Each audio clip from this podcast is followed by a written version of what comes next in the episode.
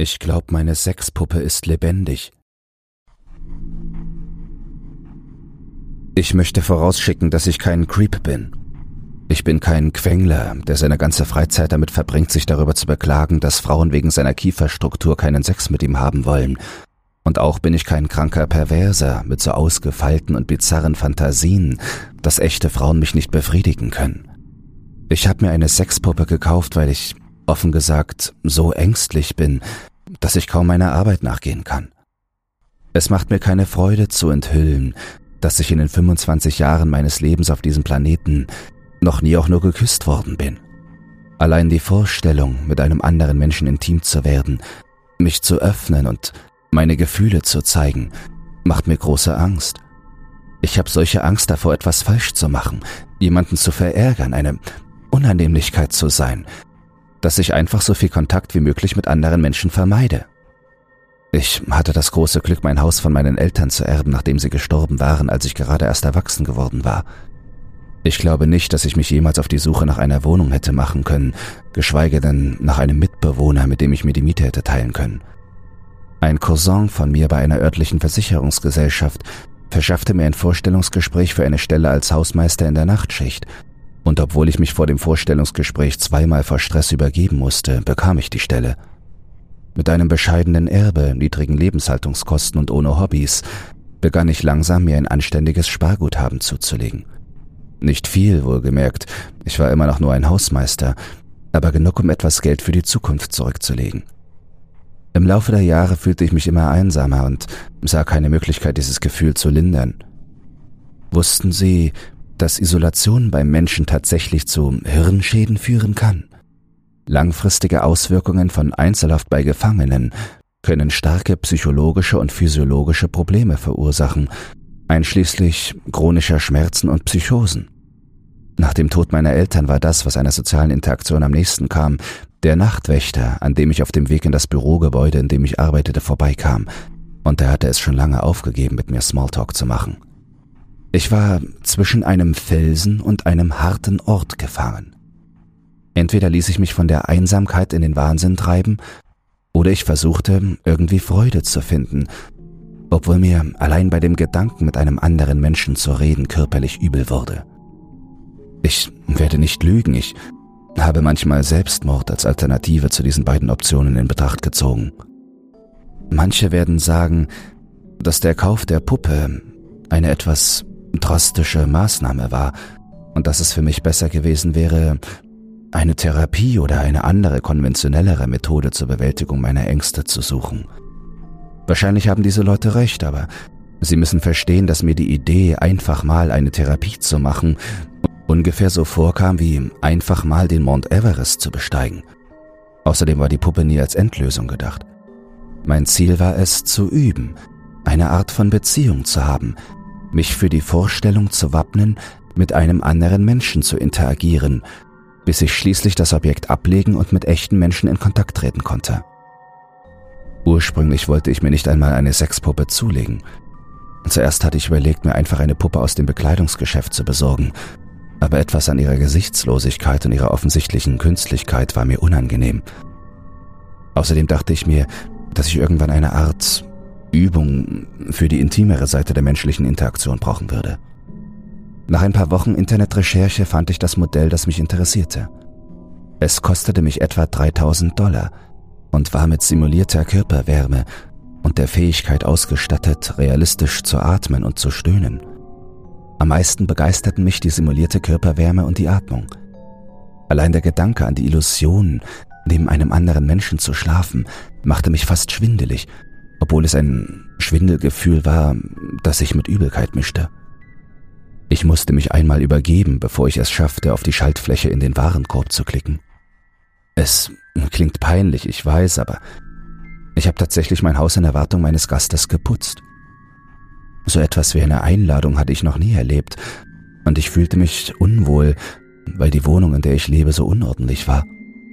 Ich wollte einen guten Eindruck machen. Als die Lieferung endlich ankam, versteckte ich mich fast 20 Minuten in meinem Wohnzimmer, bis ich sicher war, dass der Lieferfahrer weg war. Ich vergewisserte mich, indem ich durch das Guckloch spähte, bevor ich den Karton ins Haus schleppte. Mit einem Küchenmesser schnitt ich ungeschickt den Karton auf, um den Inhalt zu enthüllen, und nachdem ich die Luftpolsterfolie entfernt hatte, musste ich sofort zur Spüle rennen, um mich zu übergeben. Der Grund für meine Übelkeit war folgender. Die Puppe wurde nicht mit Kleidung geliefert. Im Nachhinein scheint es so, als wäre es offensichtlich gewesen, dass dies der Fall sein würde.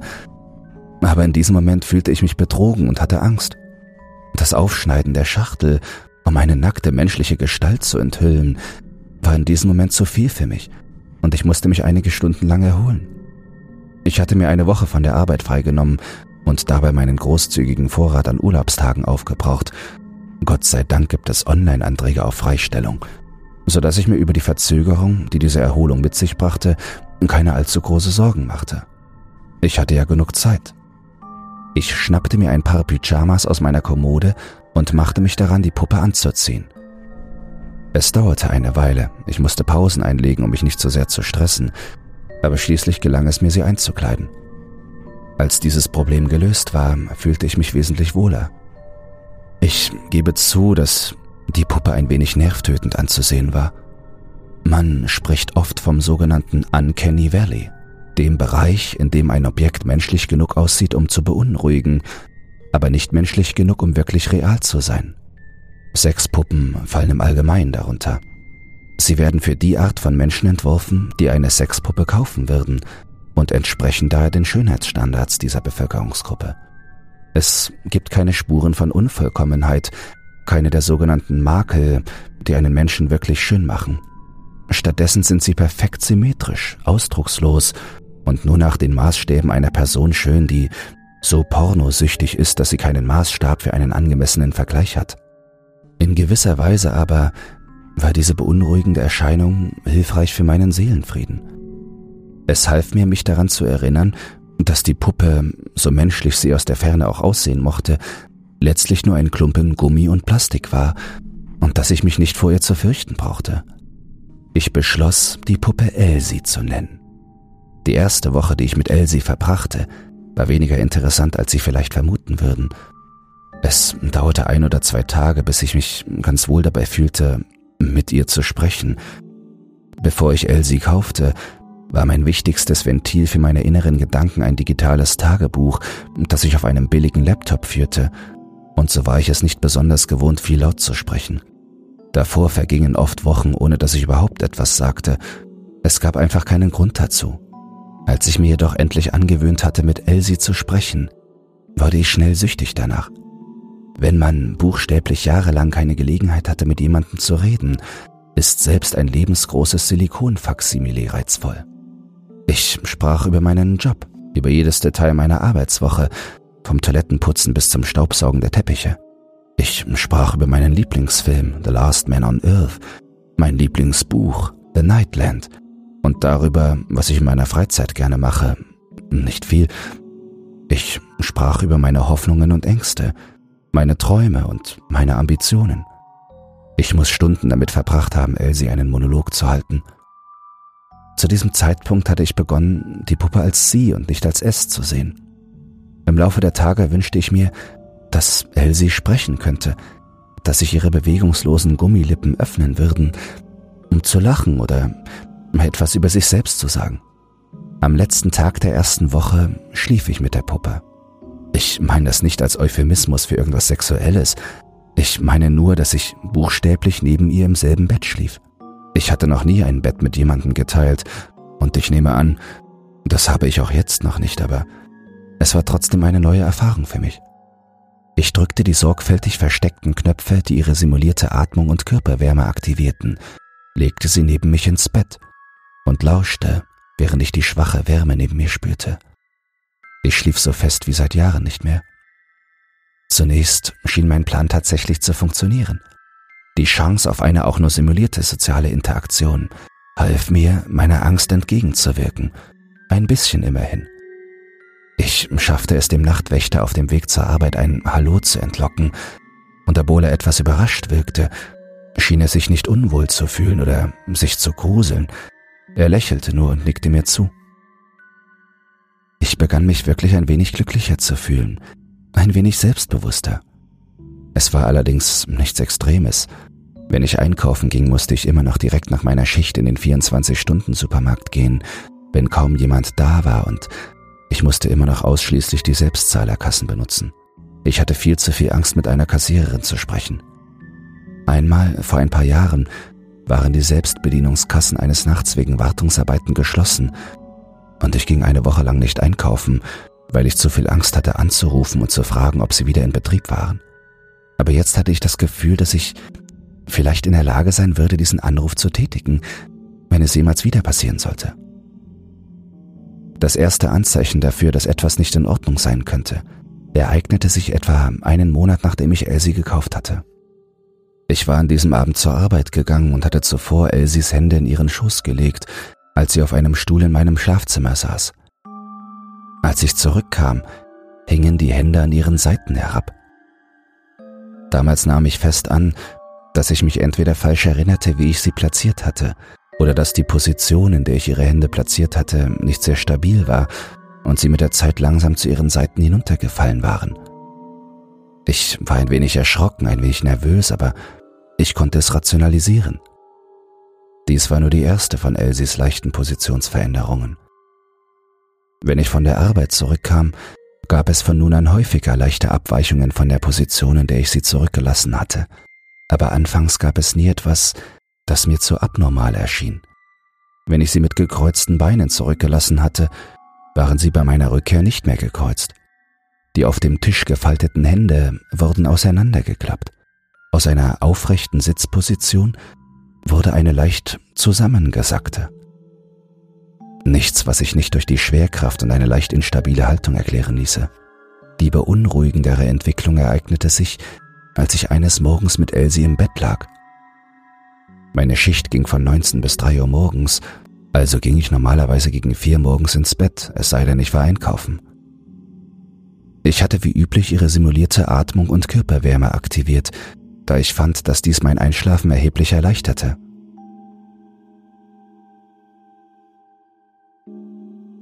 Ich war gerade dabei, in die Bewusstlosigkeit abzudriften und lauschte dem leicht mechanischen Surren ihrer Atmung, als das angenehme weiße Rauschen durch ein blechernes Stöhnen unterbrochen wurde. Es war sexuell, heftig und völlig unerwünscht.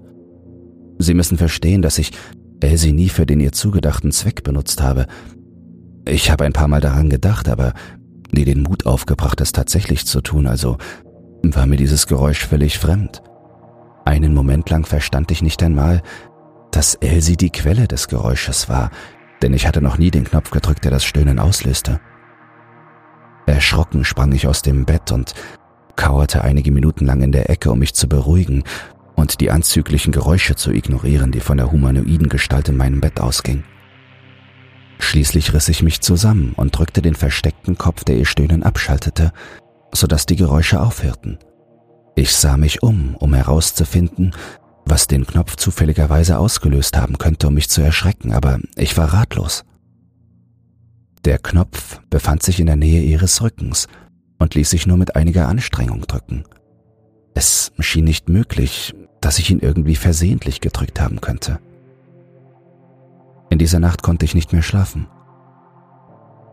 Dies sollte nur der Anfang der unerwünschten Geräusche sein. Immer häufiger musste ich, wenn ich von der Arbeit nach Hause kam, feststellen, dass Elsie es irgendwie geschafft hatte, sich selbst einzuschalten, und auch die Lageveränderungen wurden immer häufiger. Einmal war ihr Gesicht der Tür zugewandt, als ob sie auf mich gewartet hätte, und ihre Brust hob und senkte sich mechanisch, während ihre künstlichen Ausrufe der simulierten Lust von ihren unbeweglichen Lippen widerhallten. Man hatte sie mit dem Gesicht zur Wand stehen lassen. Es wurde schwierig einzuschlafen. Sobald ich einzuschlafen begann, wurde das angenehme weiße Rauschen ihres Atems von diesem unaufhörlichen, unerwünschten Stöhnen unterbrochen. Schließlich gab ich es ganz auf, neben der Puppe zu schlafen, trug Ohrstöpsel und verlegte Elsie ins Wohnzimmer, wenn ich zur Ruhe kommen wollte, obwohl das einsame Gefühl des leeren Bettes das Einschlafen erschwerte. In gewisser Weise fühlte es sich fast so an, als würde ich einen Streit mit einem romantischen Partner durchleben, obwohl ich ja keinen Vergleich hatte. Selbst nachdem ich nicht mehr im selben Bett wie Elsie schlief, hörte das Stöhnen nicht auf, mich zu quälen. In meinen Träumen wurde ich mit der Puppe konfrontiert. Der Schlafanzug, mit dem ich sie eingekleidet hatte, wurde entfernt und die Silikonhaut darunter freigelegt. Ich träumte, dass sie mich durch ein endloses Labyrinth von sich windenden, stöhnenden Gummikörpern verfolgte, die an den Wänden und Gängen zusammengeschmolzen waren. Manchmal wachte ich schreiend auf, das Bett schweißgedrängt. Es scheint jetzt offensichtlich, dass ich die Puppe hätte loswerden sollen, sobald die Träume begannen. Aber Sie müssen verstehen, dass ich in dieser Zeit vor dem Positionswechsel und dem Stöhnen am glücklichsten war. Ich jagte diesem Hochgefühl hinterher und wollte unbedingt glauben, dass ich wieder in diesen Zustand relativer Zufriedenheit zurückkehren könnte. Ich wusste, dass das nicht gesund war. Ich wusste, dass jede Verbesserung meiner geistigen Gesundheit, die ich erreicht hatte, schnell von dieser neuen Besessenheit überschrieben wurde. Aber das war mir egal. Als ich erwog, die Geräuschbox aus ihr herauszuschneiden oder zumindest den Knopf dauerhaft abzutrennen, war ich überzeugt, dass ein Fehler mit dem Knopf selbst die Geräusche auslöste. Ich drehte Elsie auf den Rücken und zog das Pyjama-Hemd hoch, sodass das Gummifleisch ihres Rückens zum Vorschein kam. In meiner rechten Hand hielt ich ein Schellmesser, das empfindlichste scharfe Instrument, das ich besaß. Ein Skalpell wäre besser gewesen, aber ich besaß keins und konnte es nicht ertragen, auf eine Online-Lieferung zu warten. Ich bewegte das Messer langsam in Richtung ihres Rückens, wo sich der Knopf befand, der das Stöhnen kontrollierte – aber als ich das tat, begann sich der Körper der Puppe auf und ab zu bewegen, und das mechanische Atmen erfüllte die Luft mit einem leisen, weißen Geräusch. Ich ließ das Messer fallen und begann zu schluchzen.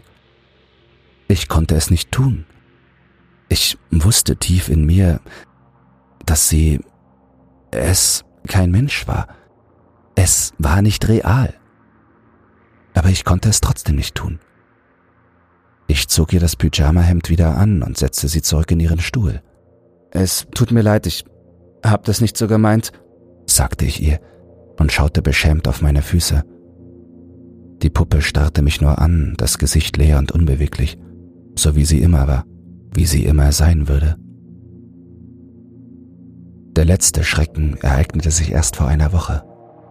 Ich hatte unruhig geschlafen und wachte spät auf, sehr spät. Mein Wecker hatte nicht geklingelt. Ich machte mich gehetzt für die Arbeit fertig und konnte meinen Sicherheitsausweis nirgends finden. Normalerweise ließ ich ihn auf meinem Nachttisch liegen, wenn ich ins Bett ging, aber da war er nicht. Grummelnd schnappte ich mir den Ersatzausweis, den ich in einer Schublade aufbewahrte, und machte mich auf den Weg zur Arbeit.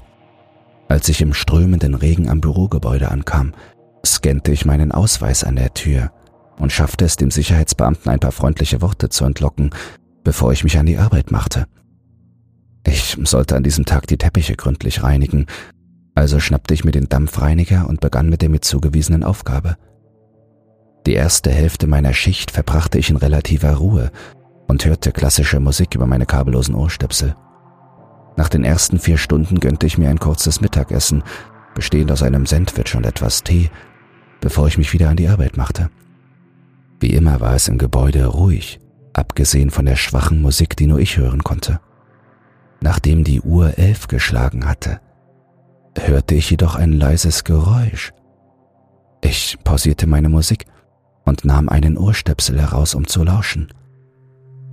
Es war undeutlich, aber es war ein Geräusch, das ich nicht ganz ausmachen konnte. Ich schaltete den Dampfreiniger aus und hörte genauer hin. Alles Blut verließ mein Gesicht und mein Herz klopfte heftig in meiner Brust, als ich das Geräusch erkannte. Irgendwo im Gebäude hörte ich ein groteskes, übertriebenes Stöhnen.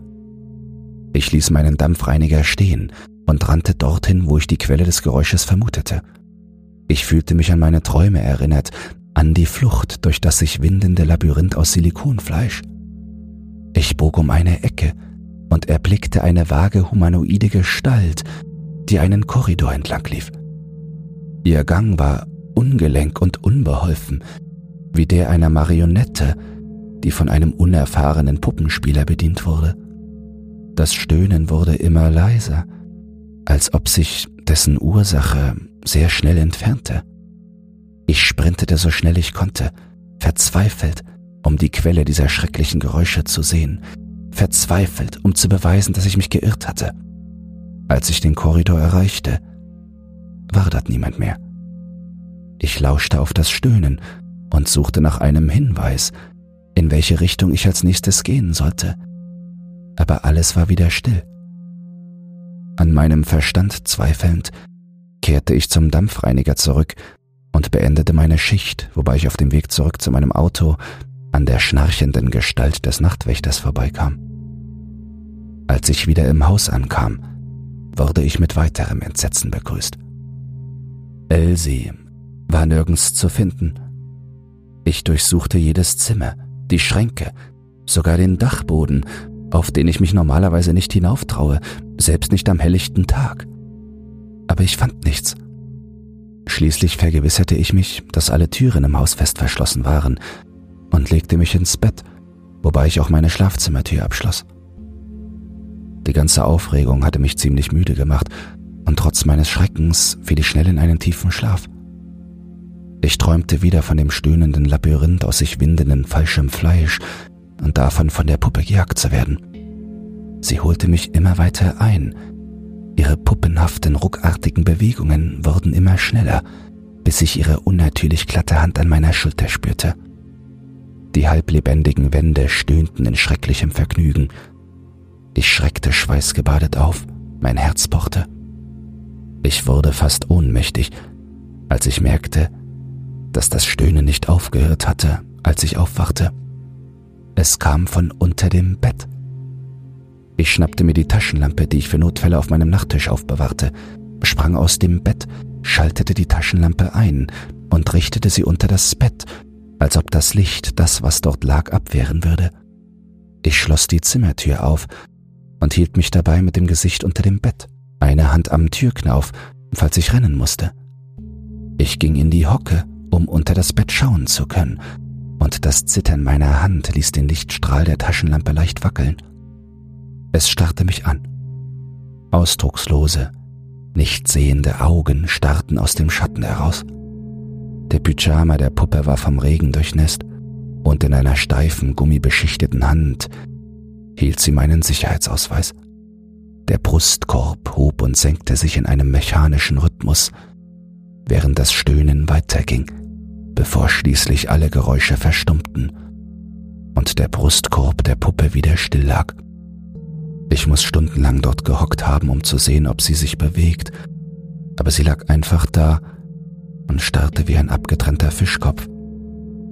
Schließlich zog ich sie unter dem Bett hervor und legte sie auf eine blaue Plastikplane. Diese wickelte ich um die Puppe und verschnürte sie mit einem Seil, Klebeband und Kabelbindern. Das Endergebnis sah beunruhigend aus, so wie das, was ein Serienmörder benutzen würde, um eine Leiche zu entsorgen. Ich fuhr an den Stadtrand und warf das Paket in einen Müllcontainer hinter einem Lebensmittelladen. Ich war besorgt, dass mich jemand sehen würde und ich mich erklären müsste, aber niemand bemerkte mich. Ich hatte halb erwartet, dass die Plane ein dumpfes Stöhnen von sich geben würde, aber sie blieb stumm. Ich fuhr nach Hause und vergewisserte mich dreimal, dass meine Türen verriegelt und meine Fenster verschlossen waren, bevor ich mich bei der Arbeit krank meldete und mich weinend ins Bett legte. Manchmal fühle ich mich schuldig für das, was ich getan habe, besonders wenn ich an diesen einsamen Morgen nach der Arbeit im Bett liege. Ich sehe es immer noch in meinen Träumen.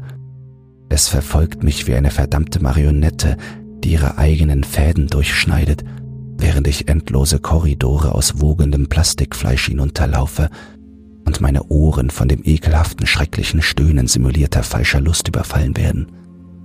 Manchmal, wenn ich aufwache, könnte ich schwören, dass ich immer noch dieses Stöhnen höre das leise von draußen zu meinem Fenster vordringt.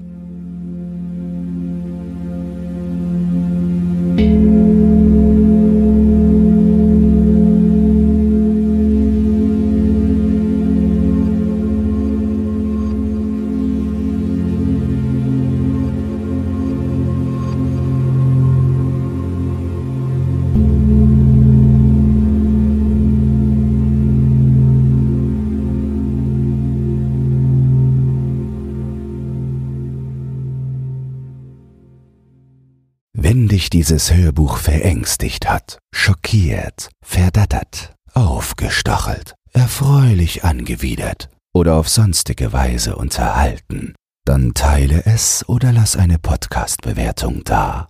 Falls du mit mir in Kontakt treten möchtest oder dich für Bildmaterial zu den einzelnen Episoden interessierst, dann folg mir doch einfach auf Instagram. Du findest mich unter @drzagota Creepypasta.